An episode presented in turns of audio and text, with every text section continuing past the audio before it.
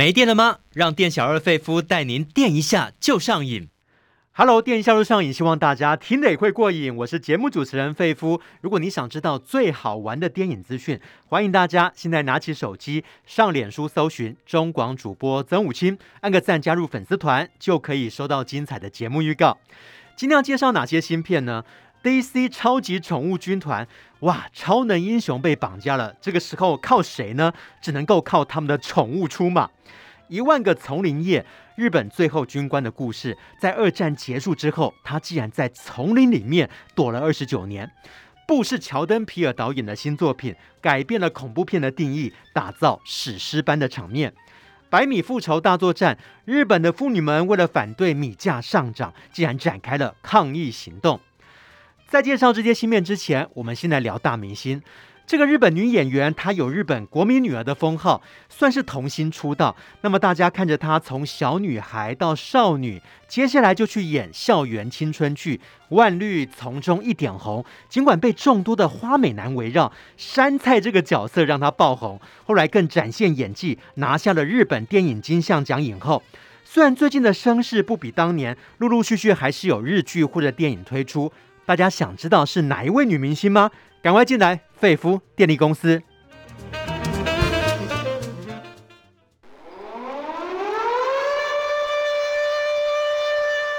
还在担心缺电危机吗？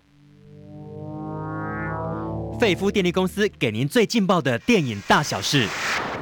好，今天要跟费夫一起揭开明星神秘面纱的是影评人佛洛阿德。Hello，阿德。主持人好，各位听众大家好。阿德今天还是用电话录音的方式为大家介绍芯片跟明星。那么今天要揭开哪一位女明星的面纱呢？我们介绍过很多童星出道，我想童星出道的演员有利有弊啦。那利的话，当然就是因为是小朋友嘛，所以演起戏来相当的自然，也非常的讨喜。但是弊就是可能太早成名了，导致有很多的童星就这样走中，就这样歪掉了。那阿德怎么看这些童星出道的明星呢？对，童星当然年少成名啊，然后拥有很多一般小朋友所不能够拥有的名声跟财富，然后看来很多人会觉得很羡慕。但是呢，其实很多童星呢都无法成功的转型，对，然后这也是成为他们的瓶颈。不过我们今天介绍的井上真央就是一个成功转型的例子。OK，那井上真央，我们先来介绍他的背景。他是一九八七年一月九号在神奈川横滨市出生的。他是天才童星，哇，四岁的时候就被母亲送进剧团了。四岁阿德在做什么？啊、uh，我在上幼稚园，我很开心的吃下午茶。但是他已经开始演戏了。先来讲他的出生吧。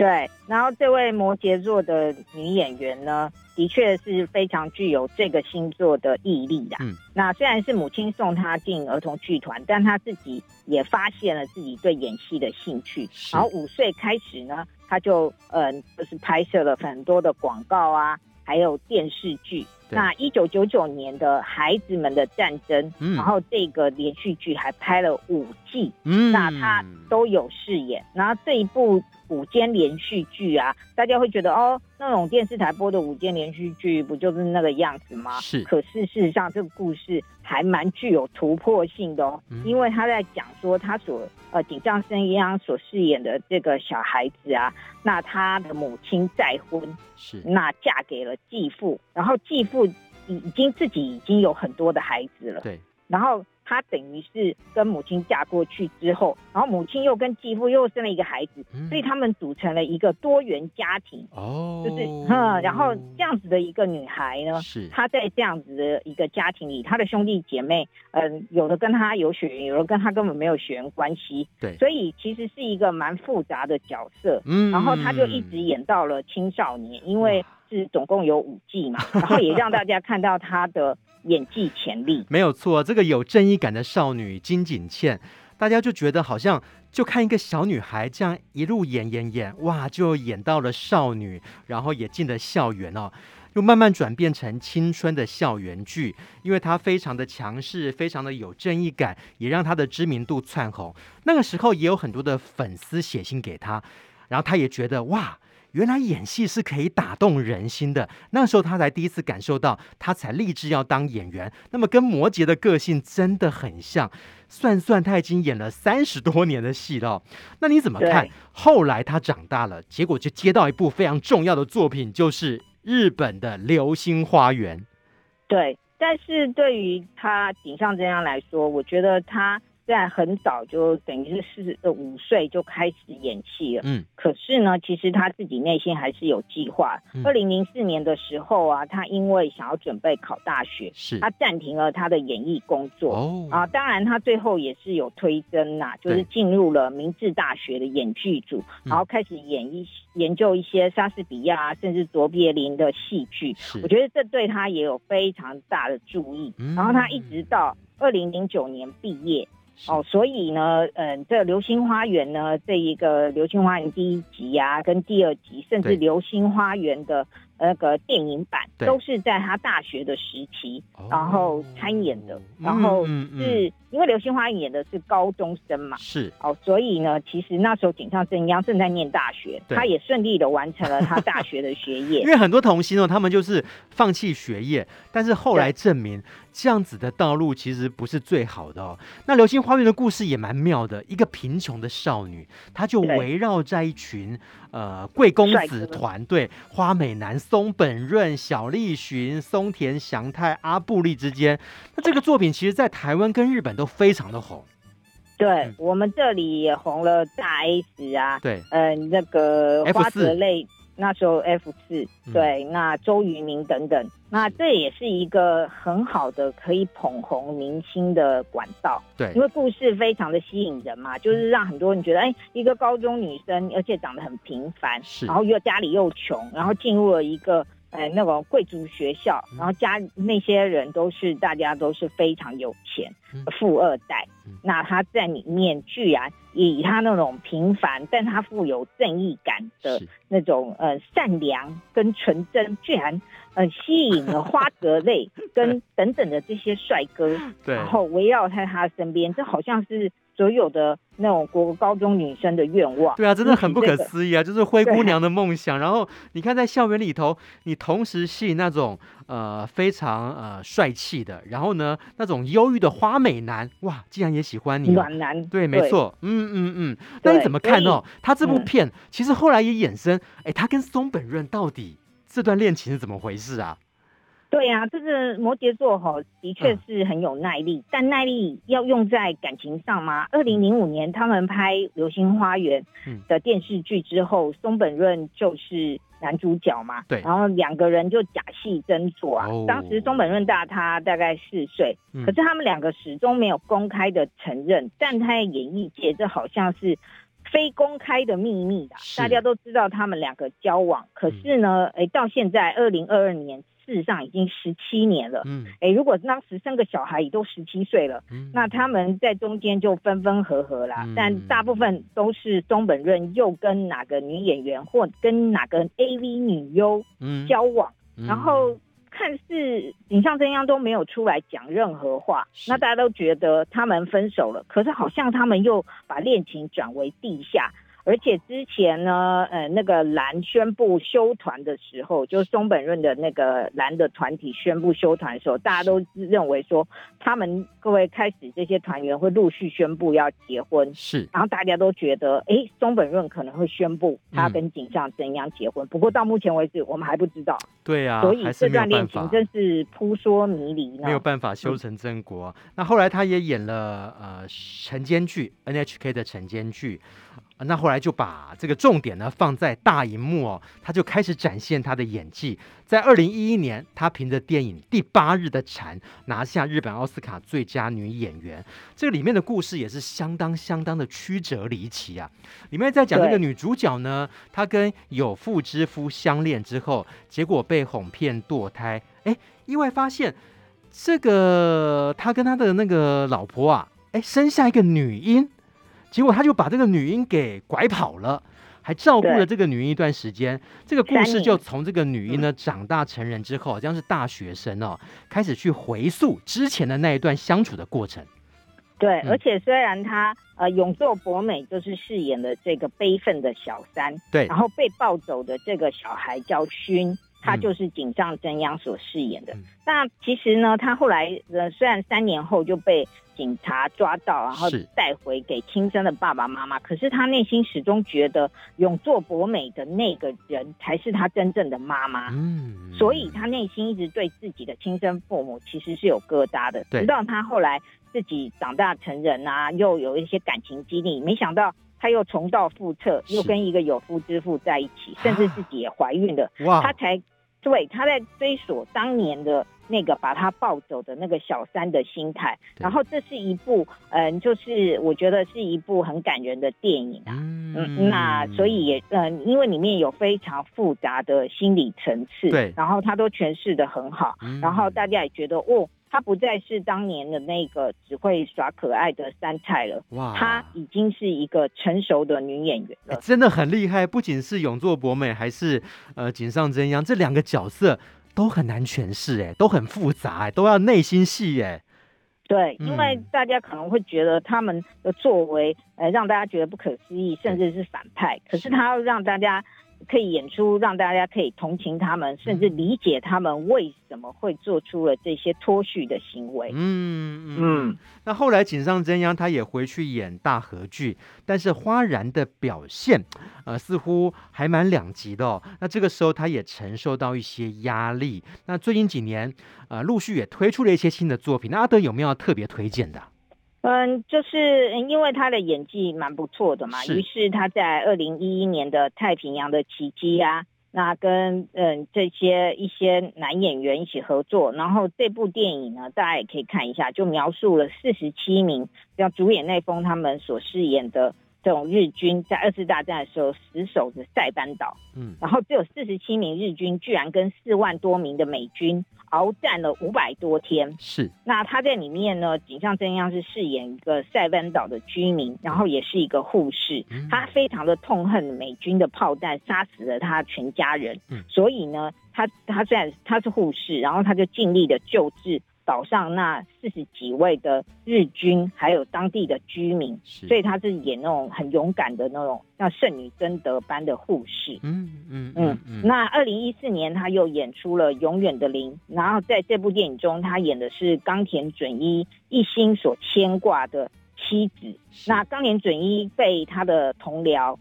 视为是一个不是 Top Gun 那种，就是每次他是空军在空中遇到了一些危机的时候，他都想到的是先逃。啊，那这种人为什么会这样呢？原来他答应他的妻子就是井上真央，嗯，他一定会活着回来。嗯嗯嗯嗯嗯嗯，他好像还有配音的作品，对不对？对。他配音的一部二零一六年的作品啊，叫《黑猫鲁道夫》。对，然后这部电影呢，号称是爸妈告诉小朋友说：“你看，连猫都会知道要认识字，要读书，才会可以回到那个主人的家。猫都要很上进啊！对，对对对。那他就是饰演那个，嗯、呃，就是本来是养尊处优，但是因缘际会，意外的。来到了东京城市的一只猫，然后之后呢，他跟其他的猫学会了识字，然后他终于可以回到他的家乡。因为你要认识车牌，然后还有这个车子是到哪里，你才可以回到你的家乡啊。是。好，所以看井上真央他成长的过程，一路走来的过程哦，我们就会想到，哎，好像真的跟当初他演的角色，不管是小倩还是杉菜一样，尽管现在的声势不比当年大红大紫哦，但是还是不断的挑战自己，也证明自己是有演技实力的。好，那这个礼拜我们待会儿要介绍一部电影，就是他主演的，呃，也是日本这个时代是什么时候？一九一八年，哇，好早之前哦。对，嗯，那这也是一个真实的新闻事件改编的。对，百米复仇大作战在讲什么样的故事？待会回来介绍。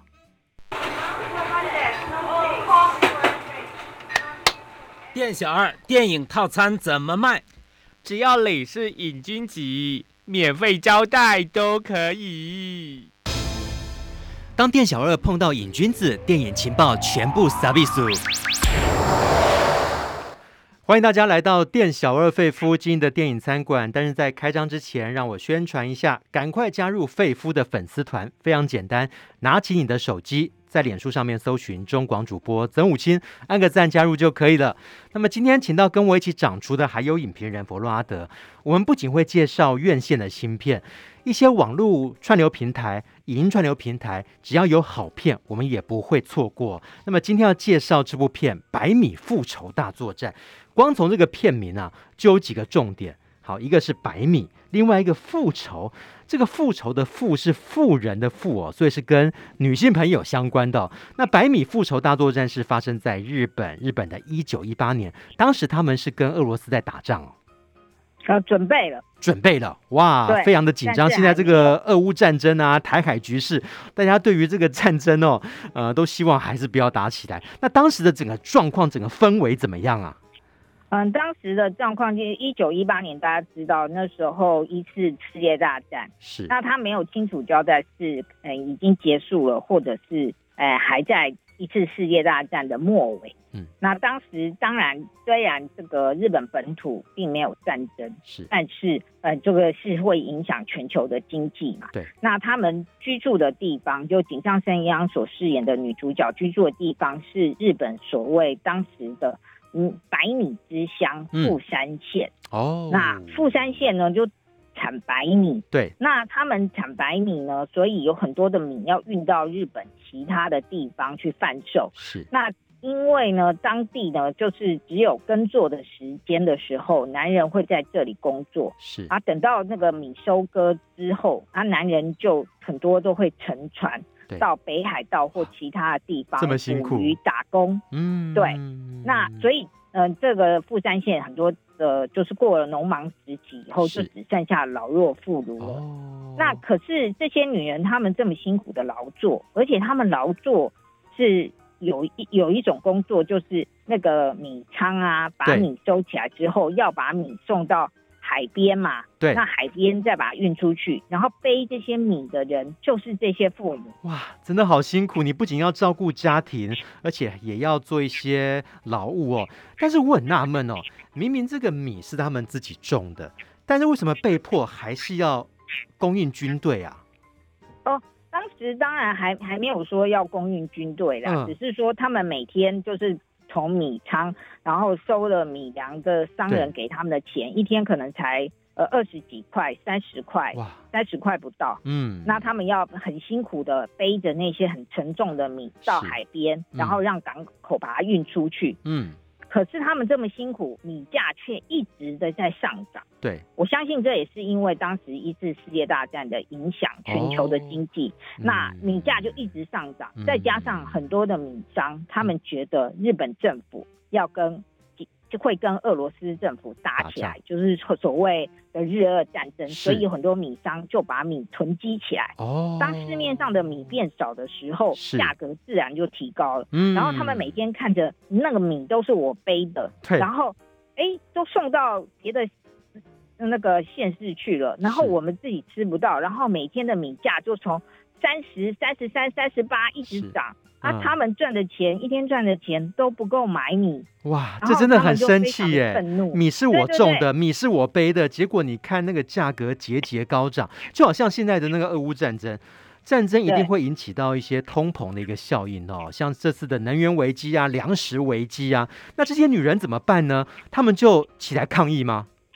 对，他们本来是。呃，很善良的，只是聚集了一群女人，因为他们的男人都到外地去打工了。是，他们只是跑去粮商那边说：“哎、欸，你可不可以？我们每天也要帮你背，对，呃，当你的运货，嗯，的那种工人。嗯、那你，你可不可以？也没有要求你免费送我们，但你的价格会不会维持像以前一样？粮商会理他们吗？那么女人家，对不对？嗯，对对对，都是非常的。”没良心啊！然后这里当然也是后来就是有说大胆的报社，就是就是觉得哎，这个新闻有采访的价值，所以派了一个年轻的记者来这个乡下，想要直接的来报道。然后当然他们后来报社就用很耸动的标题嘛，对。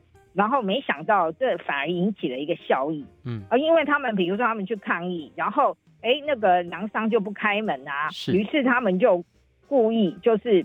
哎，就是弄那种什么石头，然后掉到河里面，然后其他的人吓到就往前冲，是，然后妇女们往前冲，不就把人家粮商的门挤破了？对，对，然后那个报社的标题就记者写的，就是只是忠实写这样，但报社就把它写成说，愤怒的民众、愤怒的妇女打破了门，其实不是，他们是。一群人挤来挤去，就有那个渲染力出来，然后受到大家全国的关注哦。哎，可是井上真央这个人哦，在里面算是意见领袖吗？嗯，其实也不是意见领袖，他就是一个，他有比一般的妇女有多读了一点书，哦、但是也因为家境贫困，也是早早的结婚，然后有三个孩子，嗯、还有一个婆婆，嗯、都是要她供养的。是，那老公又去外地赚钱了，老老公就是那种只有。最前面出来，还有最后面出来的三浦贵大所饰演的。OK，那老公不在家，她必须要养养活呃连他五口人。嗯，那而且嗯、呃，就是所以他。他不得不去做这样的事情，因为他有读书嘛，对，所以呃，当时的他至少识字，所以有一些妇女就会认为说，哎，你你应该比我们聪明啊，就会找他出主意，然后他也想了一些办法去抗议等等的。好，不过当然这里也会演到其实蛮人性化的，后来粮商等等就会各个急迫啊，哎，就说我可以偷偷卖原价给你，好，那你不要再抗议了。好，我们就看这个百米复仇大行动，他们最后到底。是如何各个击破，如何取得最后抗议的胜利哦？我们也给他一个电影指数吧。女人家们抢米粮的革命。四颗星，而且这部电影还可以看到很多政府官僚的脸色哦。嗯，原来全世界的官僚都是一样的。对呀、啊，官都是一样的啦，可能会贪，可能也很坏哦。我们就看到日本女性的意识、女权的自主，他们遇到的挑战，到底要如何进行这一场百米复仇大作战？我们待会来介绍其他的芯片，不要错过喽。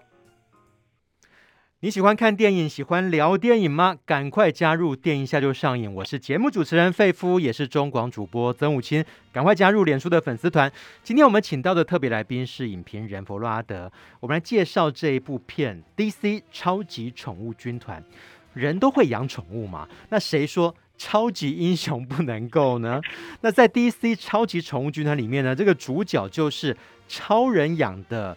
应该可以算是超级狗吧？那现在讲一下这个超级狗，它的能力是什么？超人拥有的能力，它也有吗？对，它一样会飞，而且它一样有镭射眼，一样会飞，它力大无穷。那它有内裤外穿吗？嗯，它没有，还好。狗不需要穿红色披风，红色披风那也很拉风。那所以这个故事哦，是讲说哇，超级英雄落难，所以这个时候又必须要靠超级英雄的宠物来出马救他们。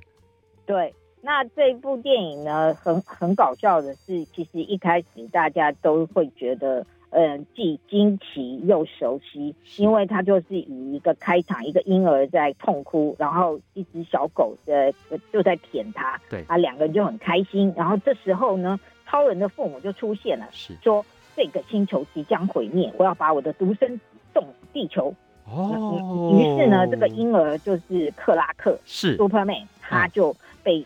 嗯就是放在这个太空船里面，要被送出去。这个是我们印象深刻的情节，但是不一样的是，这次多了一条狗狗。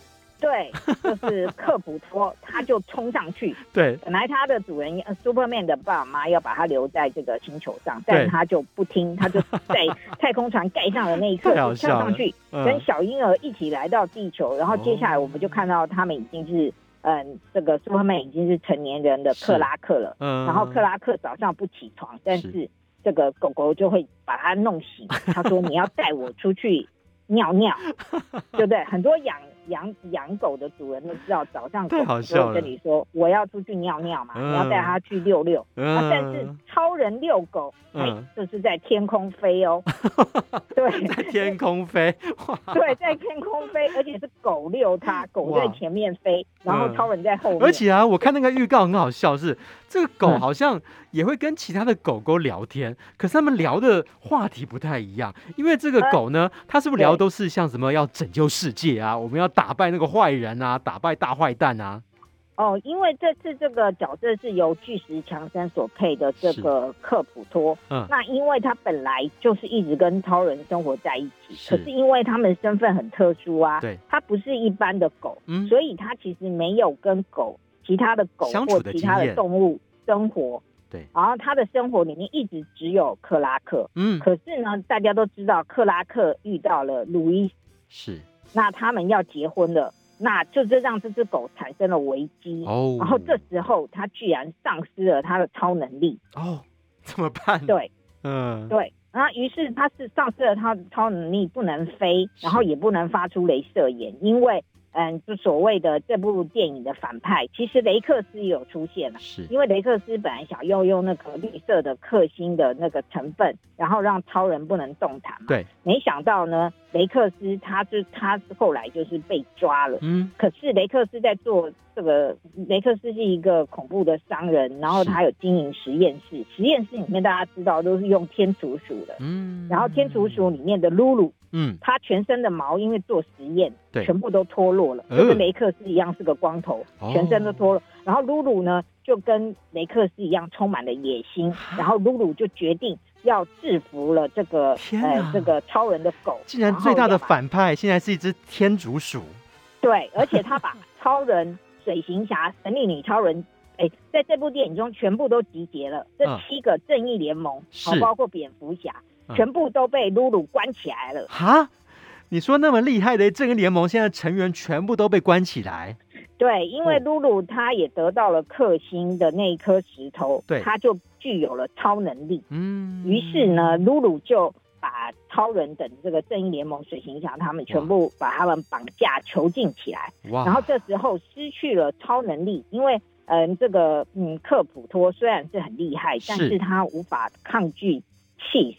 是，然后露露就在气死里面加了这个克绿色的克星，嗯，所以呢，普托克普托就失去了他的超能力，然后这时候他不得不跟呃收容所里面的，例如黑狗王牌啦，对然后猪小妹呀、啊，嗯、还有一只慢的要死的乌龟，因为这个乌龟已经活了很久了，它有老花眼等等，嗯，还有松鼠奇比，嗯，然后他们这几个 loser，我的天哪，对，要一起。然后来拯救正义联盟那七个人，很像乌合之众哎，他们到底靠谱吗？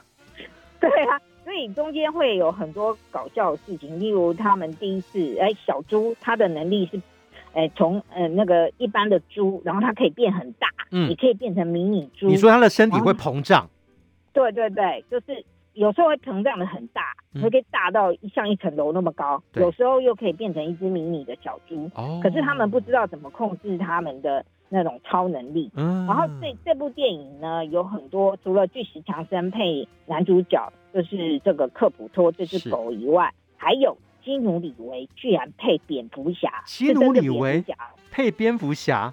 对，哦、那是蝙蝠侠就是被抓的。可是蝙蝠侠在里面哈。嗯也是有很多很搞笑的台词，是，例如那个黑狗王牌后来就想说，哎、欸，你你你可不可以当我的主人？可是基努李维就说，哎、欸，没有，我都单独行动的哦。嗯，嗯然后他说，嗯、呃，除了阿福啊，还有哎、欸、那些人以外，就他数了一大堆，他其实还跟很多人搭档。然后基努李维不喜欢黑狗王牌，是，就是凯文哈特配的。对，然后可是后来凯文哈特。饰演的这个王牌，这个黑狗就跟他说：“其实我有童年的创伤，我从小就离开了父母。”然后进入李维的蝙蝠侠就哭了，他说：“对，我也有童年创伤，我好想我爸妈。”哎，果然是什么人养什么狗 哎！对对对，所以这这部片就非常好笑。后来神女女超人就领养了。嗯，小猪对等等的，然后所以后来正义联盟所有的人都有他们的宠物。哎、欸，我很好奇，你刚刚是不是有提到一只乌龟？乌龟那么慢，那它的超能力是什么？它是闪电侠？真的假的？没有，闪电侠就领养了乌龟，然后呢，它就变快了。啊，乌龟爬很慢，闪电侠是快如闪电，然后它。所以我觉得他们的组合非常的好笑，嗯、然后水行侠也有很好笑的部分啊。所以、嗯、这里面就是当然就是最抢眼的就是天竺鼠露露，对然后他后来号召所有的那些呃，就是在实验室里面这些天竺鼠，嗯、然后用超能力把他们通通都变成了超级天竺鼠。是，然后天竺鼠的的这个团队就要对抗这个。DC 的超级宠物军团，哦、然后要拯救正义联盟那七个人。哇，真的是一个非常热闹的一个动画片哦。对，那看完之后，阿德，你有没有想要养的宠物啊？这几只你觉得哪一只最可爱、最萌？呃，我觉得最近要慎重思考这个饲养宠物的问题。嗯。然后本片呢、嗯、也告诉大家要做个好人，嗯，然后甚至做个英雄，嗯，然后请领养宠，请去收容所领养动物。哦，呃，以领养代替购买，嗯，嗯，嗯。好，那我们最后也给 DC 超级宠物军团一个电影指数，对，这是一部非常热闹而有趣的电影，然后超能力动物们拯救正义联盟，拯救地球，任务完成四颗星。好，拯救完之后，我们接下来介绍另外一部。他是想拯救日本吗？一万个丛林夜这个故事啊，是在讲二次大战的最后几个月发生的。然后里面好像有一个年轻人，他被征召入伍，然后也接受了一些训练。然后他到这个小岛作战的时候呢，他唯一接到的指令就是要努力的活下去。结果很奇怪，这个战争不就已经结束了？他为什么还在这个丛林待了好多年啊？嗯，其实战争真的很可怕。像刚刚我们说百米复仇大作战，对，那一群这个富山县的这些妇女，他们后来居然带动了四分之三的日本人，是，然后有一千万人加入这个百米的抗争行列，甚至造成后来的当时日本内阁下台，嗯，谢罪，嗯，那。嗯，但是我们也不得不说，在日本的军人中，他们的确，嗯，就是在日本教育里，嗯，比如说他们要效忠天皇等等的，是，那就真实在二次大战里面这个真实故事里的小野田富宽郎的心目中，嗯，甚至当时他二十二岁嘛，嗯，他被征召入伍，嗯，然后在。嗯，去入伍的前一个晚上，他的父亲还告诉他：“嗯，你的身体不是属于你的，那属于谁？是属于天皇的，哇，是属于国家的。”嗯，对。然后当时的洗脑相当的成功。然后后来他进入军队之后，哎，结果其实我觉得这部电影啊，这部电影呢是法国人出资拍的。对。也是指导者，也是法国人。是，那因为日本人不敢拍这样的题材哦，他们居然把这样的一个真实故事让法国人拍出来，而且得到了凯凯撒奖的最佳剧本。嗯，其实在这部电影中看似一本正经，可是我觉得，嗯，这个法国的导演写的这个剧本里面有非常多嘲讽的这些战争对人类的洗脑，例如小野田宽郎，他满怀的壮志要进入了军队，那时候已经是一九四四年了。对，事实上大家都知道，一九四五年二次大战就结束了。对，那其实当时日本已经居于劣势。对，那可是呢，小野田宽郎呢，那时候他的第一志愿是进入空军，是，可是空军告诉他说，呃，你的。你的这个资格不符啦，嗯，但是我们可以让你驾驶飞机，但是这个飞机呢，只能加一半的油，嗯，所以你的任务就是开着飞机，然后看到美国的舰队，嗯，就是 Top Gun 海海军舰队的航空母舰的时候，你够不够撞下去？然后那不就是神风特工队吗？对，嗯，他说你就是要担任这样任务，那你要吗？结果小野田宽郎他说好，我不要，嗯，好，于是。那那那后来日本的情报单位就吸收他，那情报单位就跟他说：“好，那你你要做一个绝对不能自杀的日本军人，因为日本军人很多哦、呃，当美军抓到他们的时候，不是他们很都会自杀吗？对。”那他说，你是情报人员，你不能自杀，即使是出吃树根，你都要给我活下去。所以他就被赋予这个任务，你不能够自杀，你必须要活下去。那之后的发展，那为什么战争都已经结束了，他不撤退啊？呃，没有没有，当时他们他是被派到那个菲律宾的鲁邦岛，那他就他的任务就是要把当时的这个鲁邦岛的机场跟码头全部的摧毁，不要让日军，呃，不要让美军登陆。也不要让美军占领了这个鲁邦岛。是，那那他的任务是这样。然后当时他们岛上也有非常多的日军，可是后来呢，就是被美军轰炸，还有他们里面有一些人做了一些蠢事，嗯，然后甚至有些人就投降了，那只剩下他跟四五个人。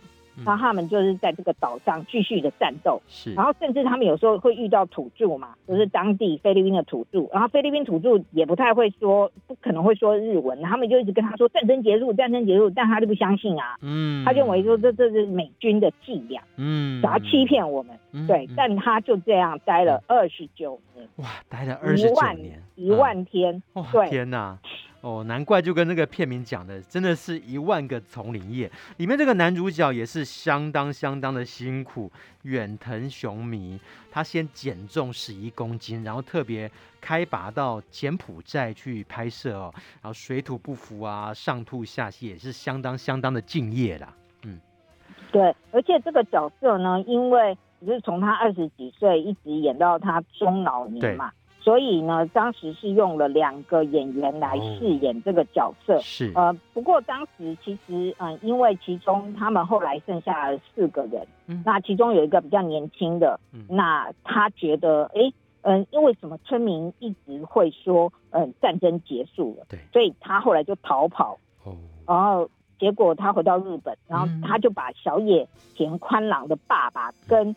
嗯，弟弟都带来这个菲律宾这个岛上，嗯，然后他们用扩音器跟他喊说：“战争结束了，嗯，儿子快出来吧。”嗯，然后甚至爸爸还念了一首小丸子的爷爷很喜欢的匪匪剧，我跟他讲。可是他还是不相信，嗯、他觉得说他用望远镜看，他觉得那真那个不是他。对啊，所以你看呢，战争真的有时候你看会产生很多光怪陆离的一个事情哦，好像把人的什么智慧啊、思考啊，都是完全抹杀掉了哦。好，我们最后也给一万个丛林夜一个电影指数吧。可怜、可爱又可恨的日本军人四颗星。我们待会来介绍最后一部新片，介绍完之后就要进入。孤注一掷大作战，大家也可以猜一下，你选的跟阿德选的一样吗？我们待会回来。欢迎大家回到电影销售上瘾，我是节目主持人费夫，欢迎加入费夫的粉丝团，在脸书上面搜寻中广主播曾武清。那么今天跟我一起主持的还有影评人弗洛阿德。接下来介绍布布的导演就是乔登皮尔，他之前导过什么片？逃出绝命镇，还有我们哦，这两部电影让他在全球、美国、台湾都。培养了非常多的粉丝，大家觉得哇，他端出来的恐怖片真的是太不一样了，好像重新定义这个恐怖片的定义。那这次的故事是发生在美国的洛杉矶郊外，一对兄妹，他们好像要继承一个家族的马场。那继承了之后呢，他们忽然有一天抬头看，觉得天上的白云怎么怪怪的？我觉得看完这部片会不会有白云恐惧症啊？就是看这个白云的时候，好像好像有发生什么事情要发生一样。阿德来讲这个故事吧。对，尤其最近是夏天嘛，像欧洲也陷入了干旱等等，嗯，就是大家最近抬头看到的都是蓝天白云呢。是，嗯，可能对心理会有些影响。嗯，呃，我们不得不佩服乔，嗯，乔登皮尔这位导演，那他的确是非常具有创意的导演。是，那这些年来他拍的电影看似都是恐怖惊悚的包装，但其实内在的。就是也是以他黑人的身份，对，然后包装了非常多有关种族歧视，然后还有在历史上黑人被视为奴隶的这些呃历史的故事，然后他把它隐藏在这些恐怖悬疑电影的包装之下。嗯，那当然这部新片不。也是这样的一部作品。OK，他们发现这个白云怪怪的时候，那接下来是不是陷入一种无法自拔的一个境界啊？他们想要呃借由这个事件得到什么样的利益呢？呃，应该是说他们这兄妹呢能够继承这个马场，是因为他们的父亲被那个他们所看到的云雾中的类似。我们所常常在电影中看到的外星人飞碟的那个造型的物体，对，所吸走，而父亲就死了，所以他们继承了这个马场。可是他们发现马场里面负债累累，是，然后非常的辛苦的经营，所以他们兄妹俩就在想说要怎么样，嗯，就是把这个农场救起来，嗯，就应该是说马场。所以他们就把爸爸养的一些马，就会卖卖掉，卖给其他的牧场啊，或者是卖给他们附近的一个游乐园。嗯，然后这个游乐园的主人呢，就是哎，一个非常神秘的人物，就是韩裔的演员史蒂芬元所饰演的小猪。嗯，嗯，然后这个小猪呢，他之前呢，就是嗯，以前是个童星，哦，然后他小时候有遇到了一个非常惨烈的事情，嗯、就是有一只黑猩猩被马戏团训练，对、嗯，然后可是呢，就是成为明星嘛，可是有一天他突然发狂。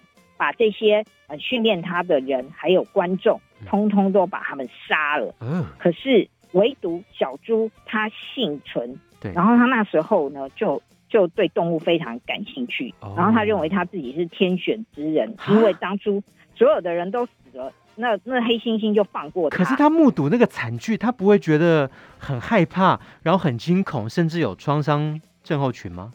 也也是有一点啊。嗯，可是他后来就经营了这种。也是动物的这种游乐场来赚钱，嗯，而且当然我们最后才会知道，其实他早就知道那个云雾里面的秘密是什么，他才是关键人物。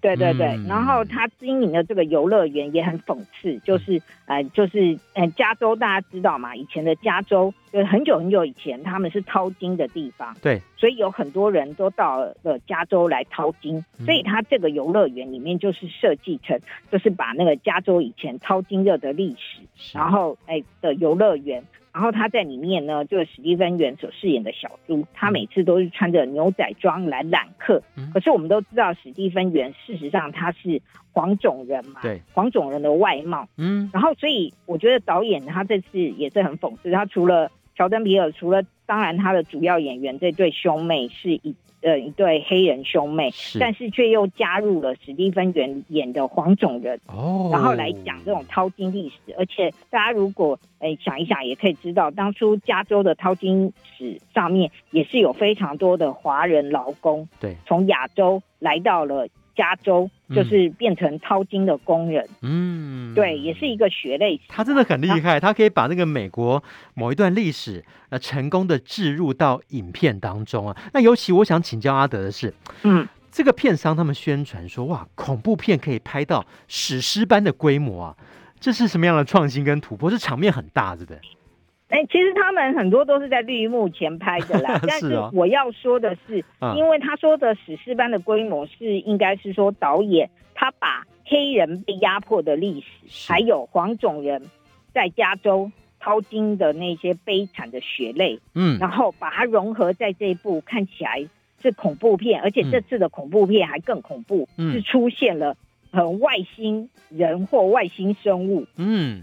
对，那因为他要把故事讲的这么的惊悚跟恐怖，才能够吸引呃比较年轻的观众或者什么，他们愿意进戏院看，因为他们以为他们看的是恐怖片。对，可是事实上是导演想要告诉他们，呃，黑人或者是黄种人他们被白人压迫的故事。那你觉得吓人的点有哪些？不要说破哦。呃，当然当然是很吓人啊，因为大家从预告里面就会看到那个从云雾来的外星的。这个物体，然后他在马场里面追踪所有的人，嗯、甚至当这对兄妹，因为他们最后都把马都要卖掉了，那要维怎么样维持这个马场？然后于是他们就想到说，我们干脆找摄影团队来拍、哦、拍摄，然后之后我们就给他诶放在网络上，然后让电视台播什么，我们就可以赚翻了。OK，、嗯、对，就是那这个时代，嗯，其实导演也讽刺了很多的，嗯。很多人为了想要得得到点阅，对，为了想要得到流量，对，大家都不择手段，进入那一股失心疯的状态了。好，我们最后也给这个布哦一个电影指数，呃，千万别抬头，嗯，四颗星。看完之后，也许真的不敢抬头看白云了。好，我们接下来是台北票房观测站要公布上个礼拜的台北周末票房排行榜，第一名《子弹列车》九百零二万，第二名《小小兵二》。格鲁的崛起两百八十四万，第三名捍卫战士独行侠一百八十三万，第四名蜡笔小新幽灵忍者争锋传一百四十二万，第五名角落小伙伴电影版蓝色月夜的魔一百一十六万。那就看这个礼拜呢，有恐怖片、有动画片的加入，会不会造成台北票房排行榜的大洗牌呢？我们会持续的关注。接下来，孤注一掷大作战来了。如果只有一部片的时间跟成本，大家会不会好奇阿德要选择的是哪一部呢？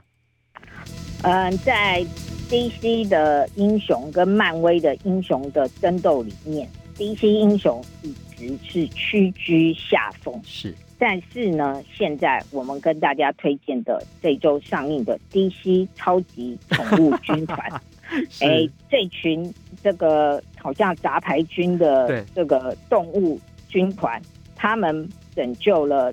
正义联盟的这些超人等等的这些英雄，是。我觉得这次票房也就靠他们了。嗯，他这部电影充满了嗯、呃、这种鲜明的动物角色，对，而且他们也搞笑复制了英雄片的各种设定。嗯，再加上巨石强森还有基努里维帮蝙蝠侠配音，是把这部电影推荐给大家。好，抢救影片大作战，我们没有忘记。